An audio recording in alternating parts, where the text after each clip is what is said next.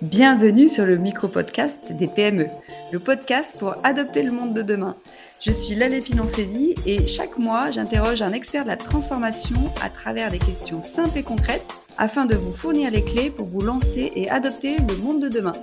Transformation numérique, transition écologique, gouvernance, cybersécurité, toutes ces transformations seront abordées en moins de 10 minutes.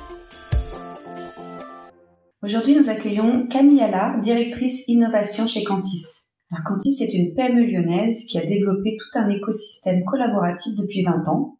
Aujourd'hui, cet accélérateur des entreprises françaises regroupe plus de 30 000 PME adhérentes. L'un des moteurs de Cantis, c'est la digitalisation. Et c'est justement le sujet de cet épisode. Camille Allard, bonjour. Je suis ravie de t'accueillir à bord du micro-podcast des PME. Alors depuis 20 ans, la centrale d'achat est le cœur de métier de Cantis. Pourquoi digitaliser ce métier aujourd'hui?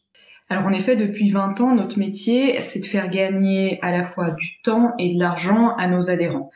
Euh, une fois qu'on a dit ça, leur faire gagner de l'argent, je pense que la démonstration a été faite. Euh, on a aujourd'hui plus de 200 fournisseurs qui sont référencés via des accords cadres chez nous. Euh, on constate, enfin nos adhérents constatent en moyenne 27% d'économie euh, sur leurs achats non stratégiques.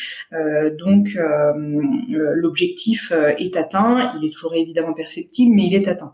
Sur la partie gagner du temps, euh, ce qu'on ce qu'on fait, ce qu'on là où on, aide nos adhérents, c'est sur la structuration en fait de leur fonction achat, qu'ils aient ou non des acheteurs hein, d'ailleurs. Euh, comment structurer la fonction, comment déléguer, comment euh, automatiser au maximum. Là-dessus, le digital est vraiment un outil très intéressant euh, puisqu'il va nous permettre d'automatiser encore plus ces process-là euh, et permettre donc à nos adhérents de se concentrer sur finalement ce qui, euh, euh, sur ce sur quoi ils ont une valeur ajoutée, c'est-à-dire leurs achats de métier, leurs achats stratégiques. Actuellement notamment en période de pénurie, on voit bien que les, les, achats métiers requièrent à la fois beaucoup de temps, des, ressources importantes et c'est particulièrement sensible. Du coup, si on peut complètement automatiser la partie achat non stratégique, ben c'est vertueux pour tout le monde. Euh, donc c'est la raison pour laquelle on a, décidé chez Quantis d'aller plus loin euh, en, euh, s'adossant les fonctionnalités en fait d'un éditeur de marketplace. Euh, alors on va pas nous-mêmes devenir une marketplace au sens B2C euh, du terme, c'est-à-dire qu'on va rester dans notre environnement B2B, dans ce cercle fermé de, de PME qui adhèrent chez nous et de fournisseurs qui sont référencés chez nous. Euh, mais en revanche, on va développer euh, toutes les fonctionnalités euh, de la marketplace, le, le catalogue, le panier, la prise de commande, le paiement en ligne, etc. Quels sont pour toi les avantages de la digitalisation de son cœur de métier pour une PME et est-ce applicable à tous? Alors là-dessus, je vais être, euh, je vais être vraiment euh, assez catégorique, mais oui, pour moi, la digitalisation touche tous les métiers. Vraiment, j'en suis convaincue, et je pense que toutes les entreprises euh, après cette année de Covid en sont de plus en plus convaincues. pourquoi? Ben, Tout simplement parce que ça permet d'automatiser les tâches répétitives et finalement celles qui sont moins intéressantes pour se consacrer à son cœur de métier, pour innover, pour créer du lien avec ses, euh, ses clients, ses fournisseurs, sa communauté, pour s'améliorer sur des enjeux liés à la RSE. Euh, en fait, quel que soit finalement le, euh, l'objectif de développement de, de, de l'entreprise en question.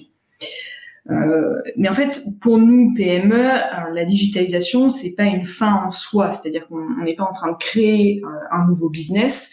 Euh, on est en train juste de transformer notre business actuel. C'est simplement donc une nouvelle manière de faire des outils qui sont différents et qui nous permettent de nous améliorer, de nous améliorer, pardon, d'aller plus loin, euh, de créer des, automatismes et donc de euh, nous consacrer à d'autres à d'autres missions. Et quel a été le process et de quelles ressources avez-vous eu besoin pour opérer cette digitalisation chez Cantis? Bah, la digitalisation chez Cantis, elle a commencé euh, vraiment, je vais dire, il y a trois ans. Euh, et franchement, on a fait comme tout le monde, on a fait des erreurs, on a cherché, on a parfois été perdu.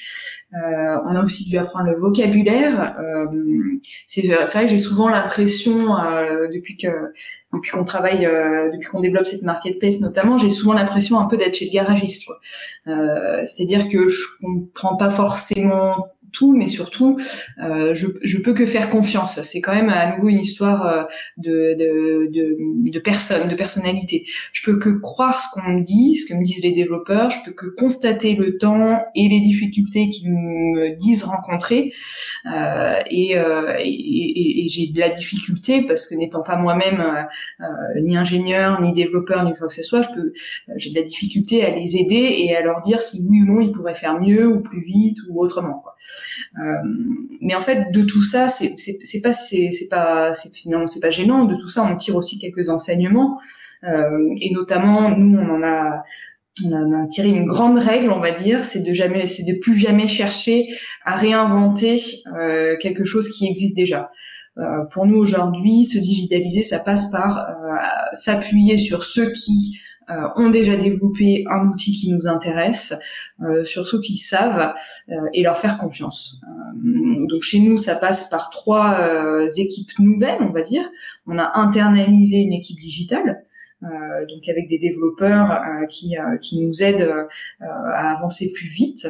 on a choisi ensuite deux prestataires, un, éditeur de, de, de, marketplace, donc qui est WizaPlace, avec lequel on va travailler sur la, la structure du, du, catalogue, sur la constitution d'un panier.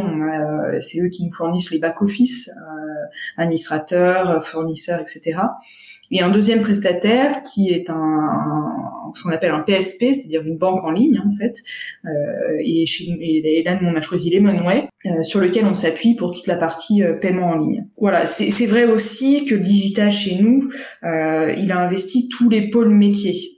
C'est-à-dire que là, on, là, je vous parle de, la marketplace, mais on a développé, enfin, on a choisi des outils pour le pour la comptabilité, pour le pôle partenaire, euh, pour l'animation, pour le service adhérent, etc., etc. Donc, euh, on, on s'appuie vraiment sur des outils existants euh, qu'on ne développe pas nous-mêmes et qu'on utilise à, chaque fois en fonction de, bah de des missions de, de chacun.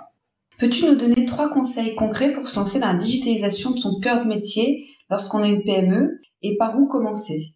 Alors écoute, trois conseils euh, concrets. Et eh ben mon premier conseil, ce serait euh, ce que ce qu'on vient de se dire, c'est-à-dire ne jamais chercher à réinventer, euh, mais sourcer et choisir les bons partenaires, parce que concrètement aujourd'hui il y a beaucoup de choses qui existent et des entreprises qui se développent pour vous fournir les outils qu'il vous faut. Donc bah, tant qu'à faire, appuyons-nous dessus. mon deuxième conseil, ce serait de beaucoup discuter euh, assister à des webinaires, des conférences, euh, sortir, provoquer des discussions euh, avec ceux qui sont en avance sur nous.